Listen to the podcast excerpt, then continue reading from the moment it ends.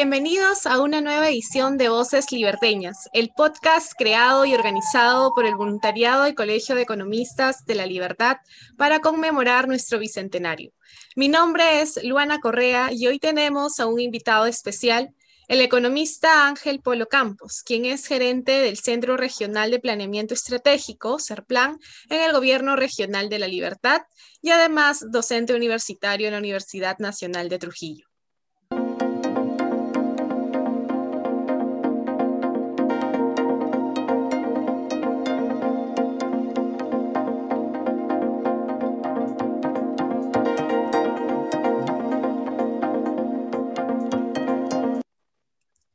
Bienvenido, economista Ángel Polo. Es un honor tenerlo hoy con nosotros. Gracias, Lana, por la invitación eh, para, digamos, atender tus consultas, tus preguntas. Muy bien, gracias. Nos encontramos justamente reunidos con el fin de, exaltar este sentimiento de algarabía y de reflexión que despierta en nosotros el estar celebrando el bicentenario de, de nuestro país. Y es por ello que en ese sentido quisiera empezar esta plática preguntándole qué sentimiento le trae usted eh, celebrar 200 eh, años de independencia del Perú. En realidad, eh, yo diría sentimientos encontrados, ¿no?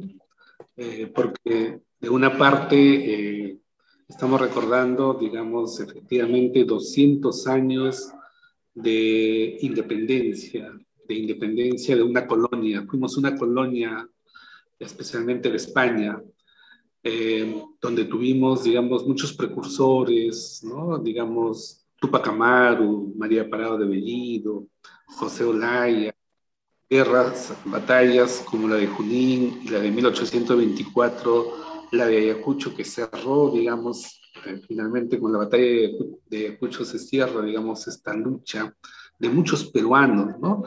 Peruanos, digamos, de abajo de la población, pero también gobernantes, ¿no? líderes como San Martín y el guamachuquino, el liberteño Sánchez Carrión, que jugó un rol muy importante. Entonces, tenemos ahí ejemplos eh, de cómo, digamos, este, estas personas se organizaron y lucharon eh, por esta independencia.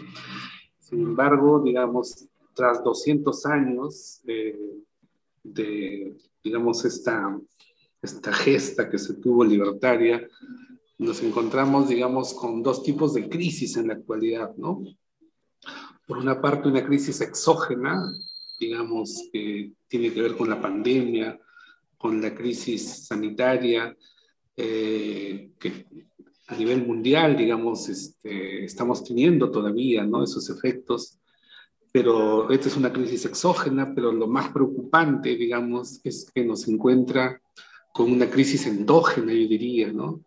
Eh, esta crisis endógena es una crisis política e institucional, ¿no? Política porque estamos en un problema de gobernabilidad, ¿no? Que ojalá, digamos, ya con la proclamación del ganador de las elecciones eh, se estabilice, digamos, esta crisis de gobernabilidad que tiene ya años, ¿no? Que yo diría, digamos, este, se ha combinado con esta crisis institucional, ¿no? con esta crisis de Estado de Derecho, de justicia, digamos que también es una crisis recurrente. que, quizás debemos destacar que estas crisis político-institucionales son crisis este, recurrentes, ¿no?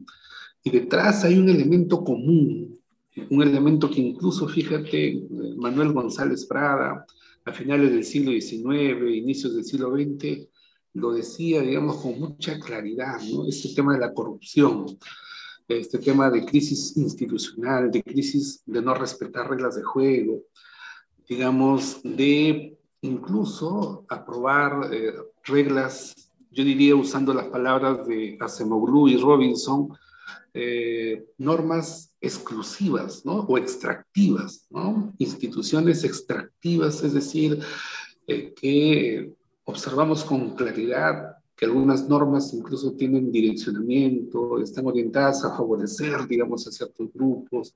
Entonces, esta crisis político-institucional es una responsabilidad nuestra, ¿no?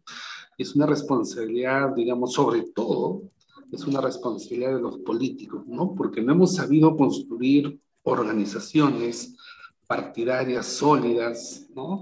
Y, digamos, este, esa no construcción de esta sociedad, digamos, eh, con fundamentos en valores, es, yo creo yo, la debilidad con la que nos encuentra, pero que ya, como vuelvo a repetir, González Prada ya lo ha, digamos, este, señalado muchos años atrás y continúan estos problemas. Eso es lo preocupante.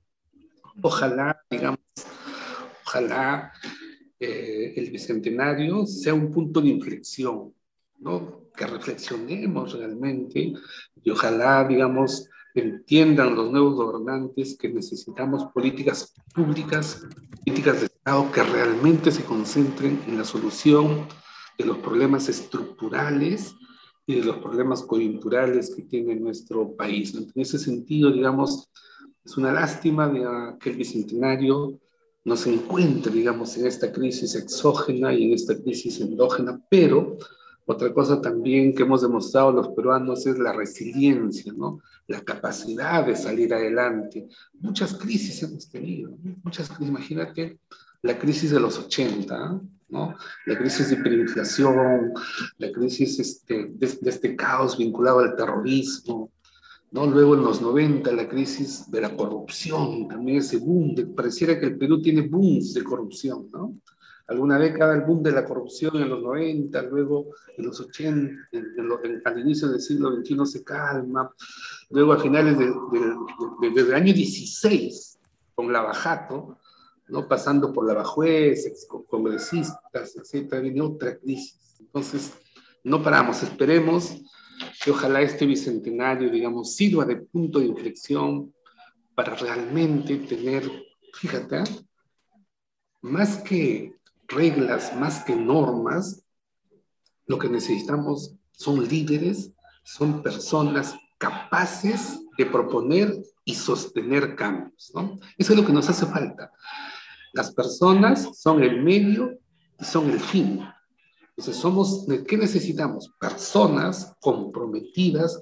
Hay un economista que me gustaría citar, Albert Hirschman, un economista alemán, que decía que el desarrollo tiene que ver con las ganas, el desarrollo tiene que ver con la voluntad de cambio, el desarrollo tiene que ver con querer hacer el cambio. Y lo que nos hace falta es personas, partidos que tengan esa vocación. Como decía Hegel, necesitamos una clase universal, digamos. Hegel hablaba de la clase universal cuando se refería, este filósofo alemán, cuando se refería a la gente que tiene que trabajar en el Estado, decía, los que trabajan en el Estado deben ser una clase universal, es decir, una clase con vocación de servicio, porque desde el Estado se pueden hacer muchos cambios, pero si hay vocación de servicio. Nosotros tenemos una herramienta que son los servicios con los cuales nosotros provocamos cambios. Pero si esos servicios no son oportunos, si esos servicios no se dan con calidez o con calidad, no vamos a hacer esos cambios o los vamos a hacer muy lentos. Entonces, necesitamos personas comprometidas, ¿no? Y ahí la educación, desde los hogares, desde las escuelas, tiene que jugar un rol muy importante. ¿no? Una de las reformas, por ejemplo, pendientes que tenemos es en el tema de salud, obviamente, pero sobre todo en el tema de educación. Necesitamos formar nuevas personas, ojalá los jóvenes, digamos, asuman ese reto. Necesitamos esas nuevas personas comprometidas con el cambio. Ya, digamos, tenemos muchas normas, probablemente el Estado de Derecho es demasiado importante, ¿no?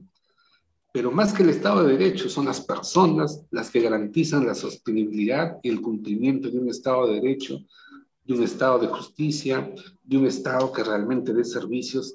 Son las personas las que finalmente hacen el cambio y promueven los cambios, ¿no? Sí, claro que sí. Incluso antes del inicio de nuestra época republicana hemos estado enfrentados, como dice, a grandes retos que hasta hoy nos persiguen, ¿no? Importante lo que usted comenta acerca de las políticas públicas que se reflejen en el bienestar de la población y, por supuesto, a cargo de, personas honestas y comprometidas. Em, entonces, eh, Coménteme desde su área y experiencia profesional, ¿cuáles han sido los principales cambios que han ocurrido en, la, en nuestro Departamento de la Libertad en los últimos años? Eh, ¿Qué proyectos tal vez puede destacar usted? ¿Algo que se hizo bien? ¿Tal vez algunas cosas que, que, se pueden mejorar?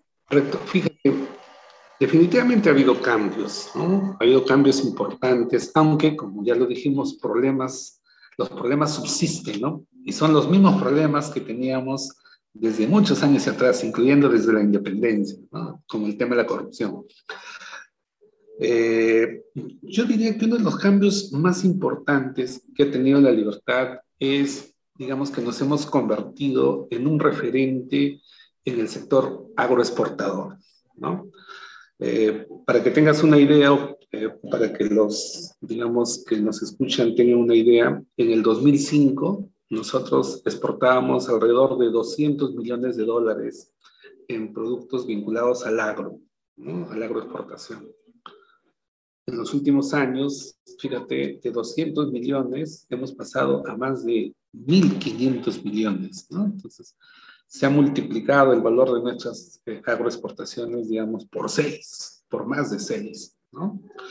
Entonces, esto es importante por, que hemos llegado a generar empleo formal en el sector este, agroindustrial que en promedio está bordeando más de 100.000 trabajadores, ha llegado hasta 120.000 trabajadores involucrados directamente en este, en este sector. Entonces, eh, somos un importantísimo exportador de arándanos, un importantísimo exportador de, de palta, de espárrago fresco, hay una tendencia en el mundo a consumir productos frescos, productos orgánicos, entonces estamos yendo, digamos, en ese... Y ahí, digamos, eh, dada tu pregunta, el proyecto más importante, obviamente un proyecto público, fue el proyecto Chaimochi.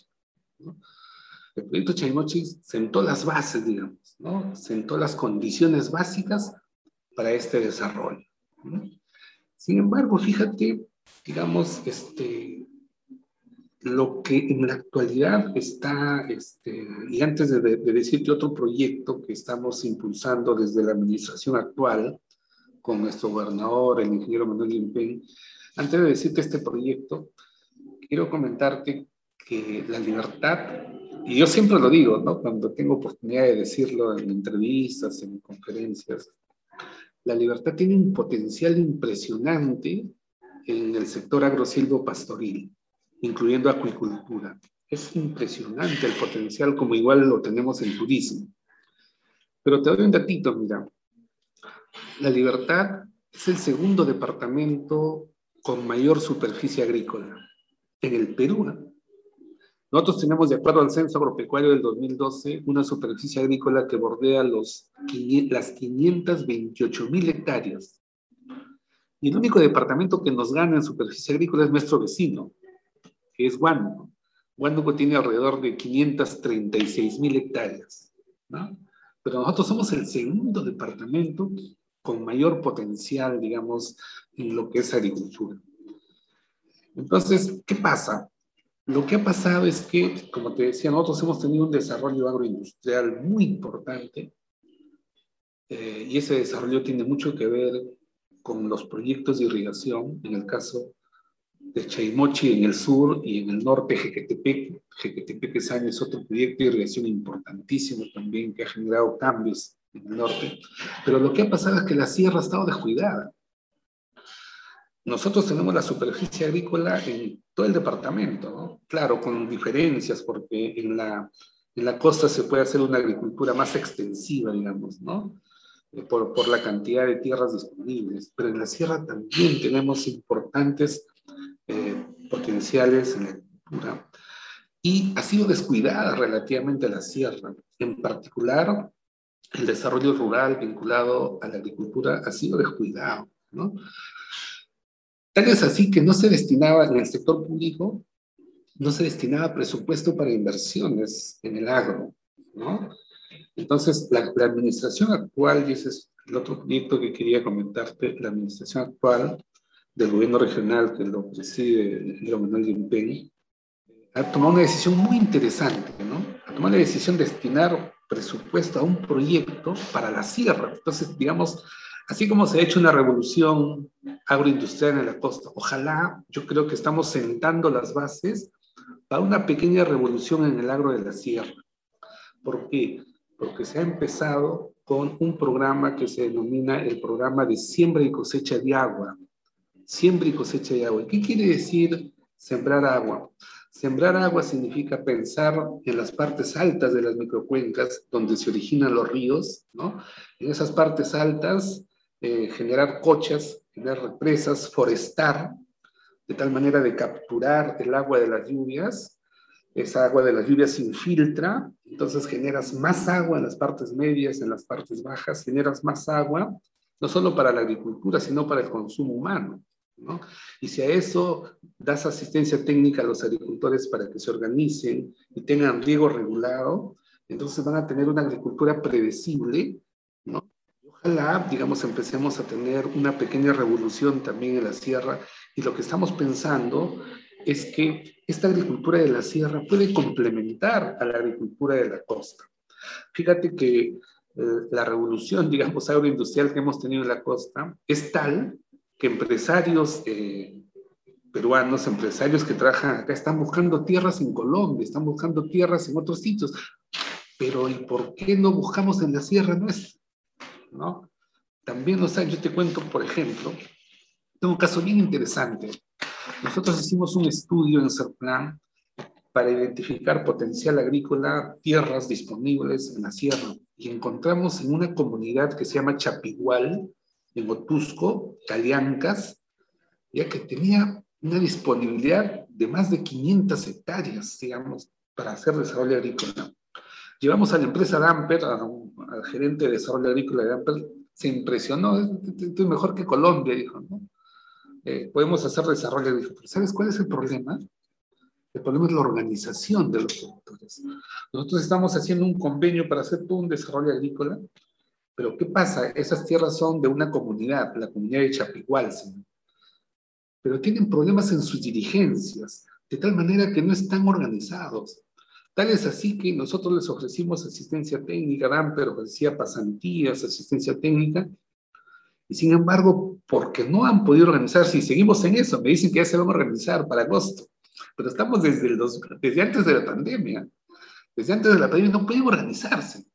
Y si no hay organización en los productores, no se puede hacer desarrollo. Entonces, tenemos que trabajar mucho el tema del agua en la sierra, el tema del agua, pero sobre todo también la organización, que se manejen como organización, como comunidad, como cooperativa.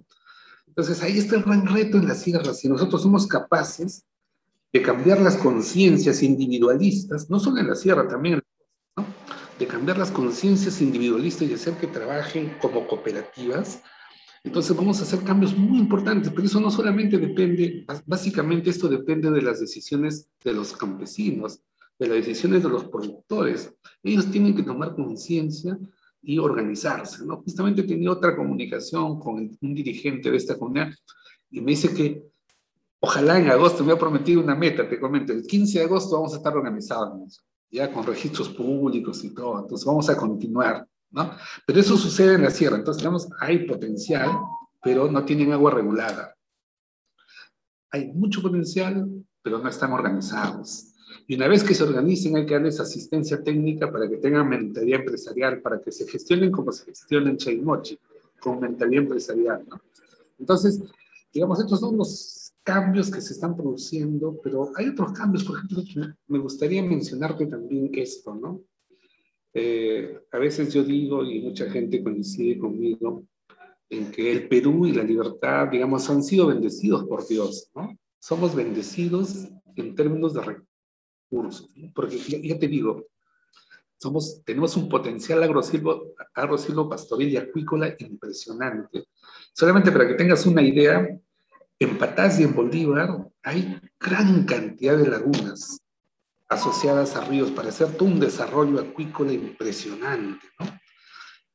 Pero otro potencial que tenemos, fíjate, Dios nos ha bendecido, pero claro, eso no, no lo es todo, ¿no? Falta que las personas, digamos, cambiemos, como te decía, nosotros tenemos un potencial importantísimo, somos un departamento aurífero, ¿no? somos un departamento, uno de los principales departamentos que está produciendo oro, somos productores de oro, ¿no?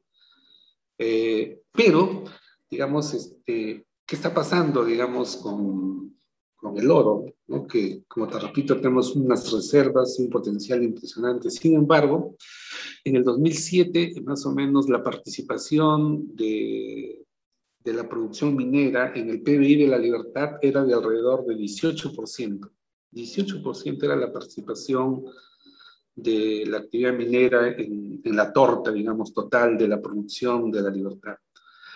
Esta participación ha ido disminuyendo y en la actualidad la participación del sector minero en esta torta general de la producción está en alrededor de 8, 9%. Fíjate cómo hemos bajado 10 puntos en la participación, ¿no?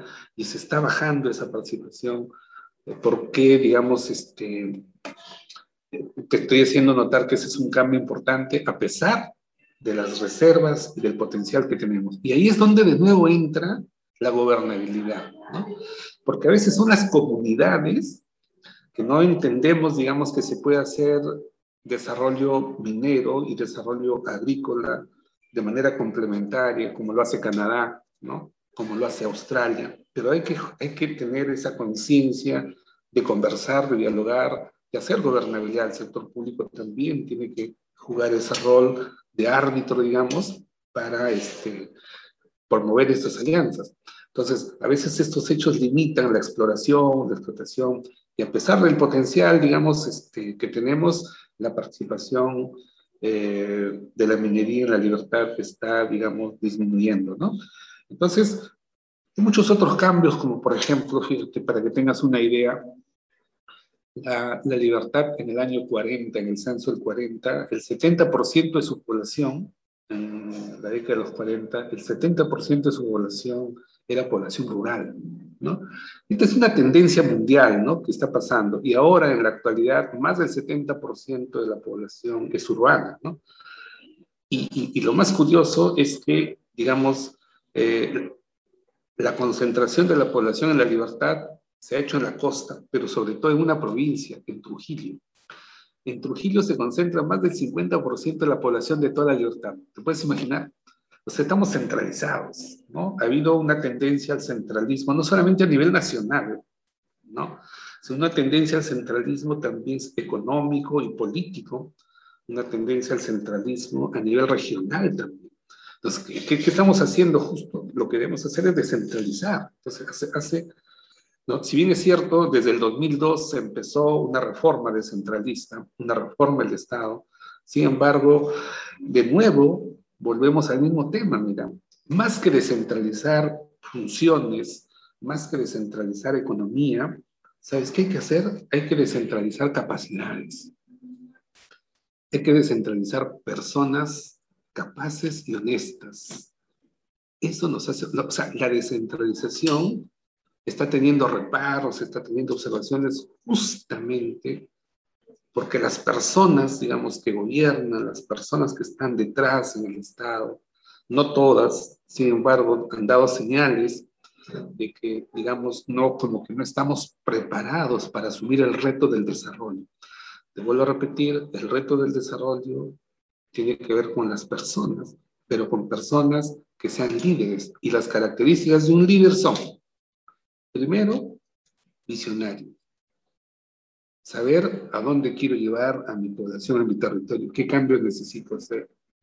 Segundo, lo más importante, honesto, íntegro, con el ejemplo predico, ¿no? Y tercero, capacidad de convocatoria, capacidad de rodearme de buenas personas, de buenas personas, de buena gente, capaces y honestas. Entonces, yo también siempre menciono, Luana, cuando tengo oportunidad en algunas clases eh, a un líder, digamos, por excelencia. A Moisés, un personaje bíblico. Él fue un visionario porque a los hebreos les dijo, yo les voy a llevar a una tierra prometida, muy diferente a la tierra de Egipto. Y persistió, persistió 40 años con esa visión y lo logró. Era honesto, claro que era honesto, ¿no? Capaz de dar ejemplo es cierto. Y, desde luego se rodeó de buenas personas que le ayudaban, que ayudaran a sostener, digamos, a, todos los hebreos que a veces querían desmandarse como que lo hicieron, ¿no? Lo hicieron. Cuando él se fue al monte, a recibir, digamos, los mandamientos, eh, digamos, los que se quedaron empezaron a construir un becerro de oro, según nos relata la Biblia. Le desobedecieron. Vino, vino y puso orden, ¿no? puso reglas de juego. Las reglas de juego estaban bien claras. Ese ejemplo, ojalá tengamos como, como Moisés, así deberían ser nuestros líderes. Pero recuerda esto, una característica de un líder es ser honesto e íntegro. Entonces, a ver, preguntémonos por nuestros políticos y hagamos ese filtro, ¿no? Digamos, ¿es honesto? ¿Es íntegro? Si no, no es un líder. Nosotros llamamos líder a cualquier persona. Eso no está bien, ¿no? Entonces, caemos en lo mismo, ¿no? Necesitamos esas personas comprometidas. Ojalá ustedes, los jóvenes, sean esa generación del bicentenario que realmente se comprometan eh, con capacidades y con valores a este cambio, a estos cambios que necesitamos este, hacer. Mira que Trujillo que se ha centralizado, Trujillo se ha centralizado, digamos, la economía, la política, lo social, lo humano, porque fíjate, acá están, si te das cuenta, digamos, en la década del 70, solamente había una sola universidad, ¿no? solamente una sola universidad había en Trujillo. ¿No? La Nacional de Trujillo, de donde venimos todos. y donde estudias tú también, una buena universidad. Entonces, en los últimos años, pues, este, el sector privado empezó a jugar un rol muy importante, pero claro, eso tuvo que ver con los cambios que se hicieron en la década de los 90, ¿no? En la década de los 90 se aperturó un poquito exageradamente, digamos, se pasó al lado liberal, eh, y, digamos, este, el sector privado, digamos, se ha hecho cada vez más cargo de la educación, no solamente superior, ¿no? sino, sino también de la educación básica regular. Entonces, ahí podemos entrar, digamos, otro tema. El sector privado tiene que jugar un rol, pero el Estado también tiene que jugar un rol. Y, y ahora, digamos, el rol del Estado tiene que ser un rol emprendedor, un rol de trabajar con el, con el sector privado juntos, de pensar juntos, de co-crear juntos y de implementar juntos. Ese es el nuevo rol del Estado. Necesitamos ir a un nuevo Estado emprendedor, a un Estado con innovaciones organizacionales y, dispuesto, y con personas dispuestas, digamos, a promover los cambios, ¿no?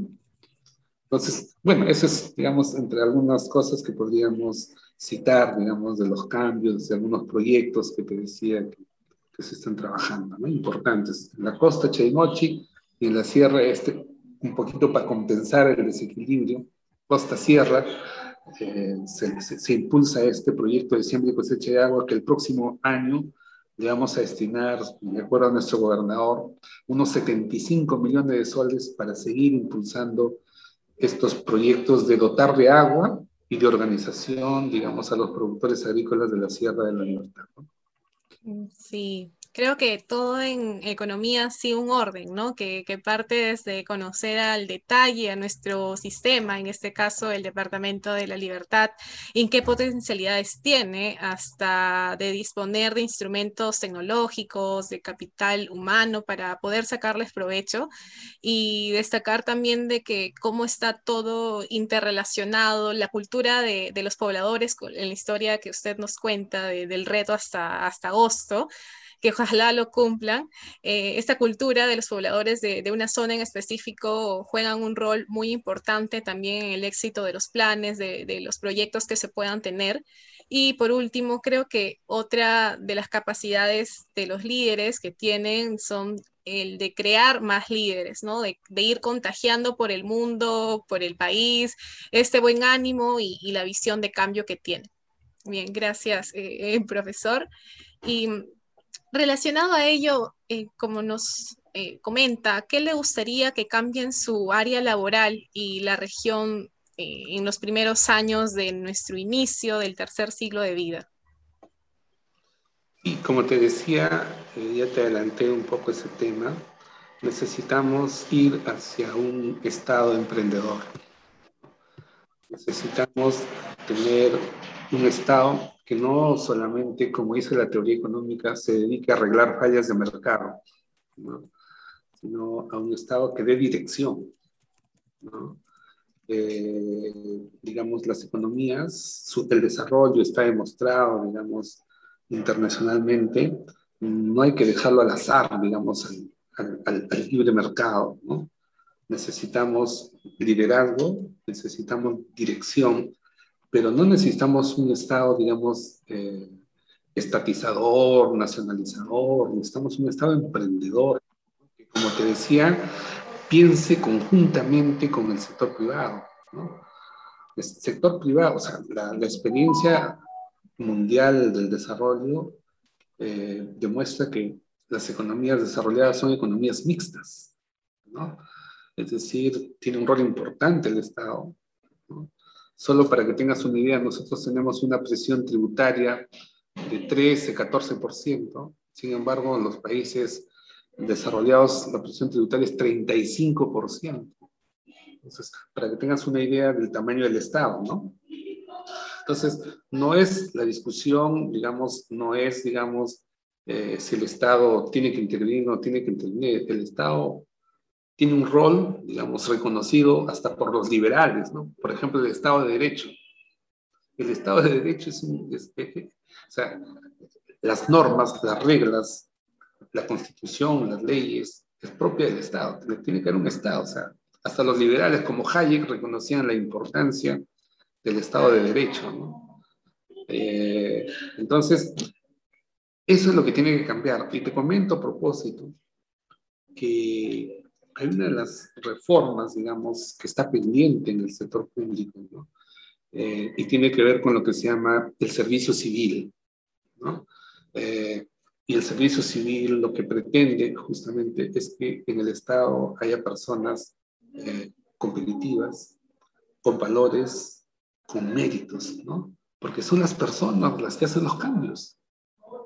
Entonces, e, e, ese es el, el, el, principal cambio, digamos, que, que, que, deberíamos hacer. Yo trabajo en el Estado, entonces, en el Estado deberíamos hacer esos cambios de cómo, digamos, mejorar el ingreso de las personas al Estado y cómo hacer que las personas meritocráticamente evolucionen en el Estado y cómo hacer, digamos, cómo tener esa clase universal de la que habla Hegel en el Estado con vocación de servicio. No con vocación de servirse, sino con vocación de servicio. Y aquí, digamos, es tan importante entender, Luana, que los servicios son la herramienta que tiene el sector público para provocar cambios, ¿no? O sea, si tú tienes un problema de desnutrición digamos, o de anemia, ese problema está en la población. ¿Y cómo se resuelve ese problema? A través de decir con qué servicios, digamos, yo voy a resolver la anemia. Por ejemplo, yo tengo que hacer un dosaje, ¿no? O un, diagnóstico a todos los niños, tener mapeados esos niños y hacerles el tratamiento respectivo. Esos son los servicios, ¿te das cuenta? En el Estado, los problemas se resuelven con servicios.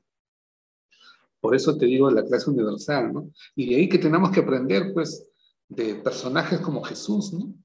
Yo también, a mí me gusta mucho citar esta, esta parábola, digamos, de Jesús, cuando estaba con sus discípulos y les pregunta Jesús a sus discípulos, les dice, eh, ¿quién es más importante? ¿Quién es más importante? ¿El que se sienta a la mesa o el que sirve? ¿Cuál es la respuesta, no? La respuesta que les dio el mismo Jesús es no el que se sienta a la mesa, sino el que sirve, ¿no? Porque justamente esa vocación de servicio contribuye al desarrollo y contribuye a tu felicidad. Lo que das te devuelve con mayor, con creces, ¿no? Entonces, hay que dar para recibir, ¿no? Hay que solucionar los problemas a través de los servicios y eso va a repercutir en un entorno favorable, en un entorno de bienestar, y si tu entorno está bien, tú estás bien. Eso es lo que tenemos que entender en el Estado, ¿no? Ese rol de servidores públicos que tenemos que mejorar, que tenemos que hacer que los que trabajamos ahí nos apropiemos de ese rol, nos seamos conscientes de ese rol y que lo hagamos, ¿no? Esos cambios están dándose, tenemos, te cuento, hay una política de modernización de la gestión pública, hay un enfoque que se llama gestión para resultados centrado en el ciudadano, así se llama el enfoque, gestión para resultados centrado en el ciudadano. Y eso es más o menos lo que estoy comentando, pero ese enfoque hace falta que se apropie.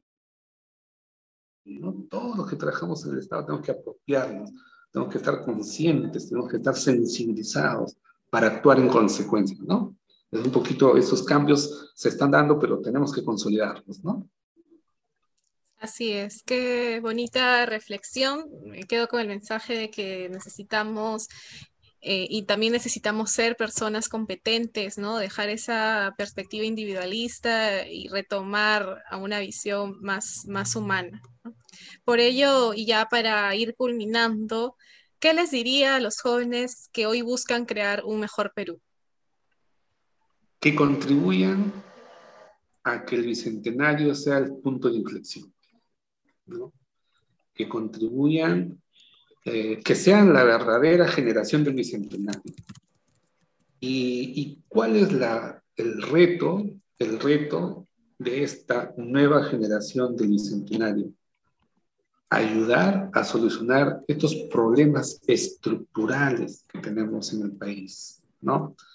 Vinculados a corrupción, vinculados a pobreza, vinculados, digamos, a un mal manejo del ambiente, etcétera, etcétera. Entonces, tiene que ser la generación del cambio, la generación del bicentenario, la generación que contribuya a ser el punto de inflexión, que sea realmente la generación del Bicentenario, que lo recordemos y que nos ayuden, digamos, con sus capacidades y con sus valores a transformar eh, eh, y hacer mejor, digamos, el país en el que estamos, pero que tengan una visión. Para eso tienen que ser visionarios. ¿Qué queremos? Tenemos que ayudar a construir, que, que nos ayuden a construir una visión, cuál es el territorio que queremos en los próximos eh, al 2030. Recuerda que a nivel mundial tenemos los objetivos de desarrollo sostenible. ¿no?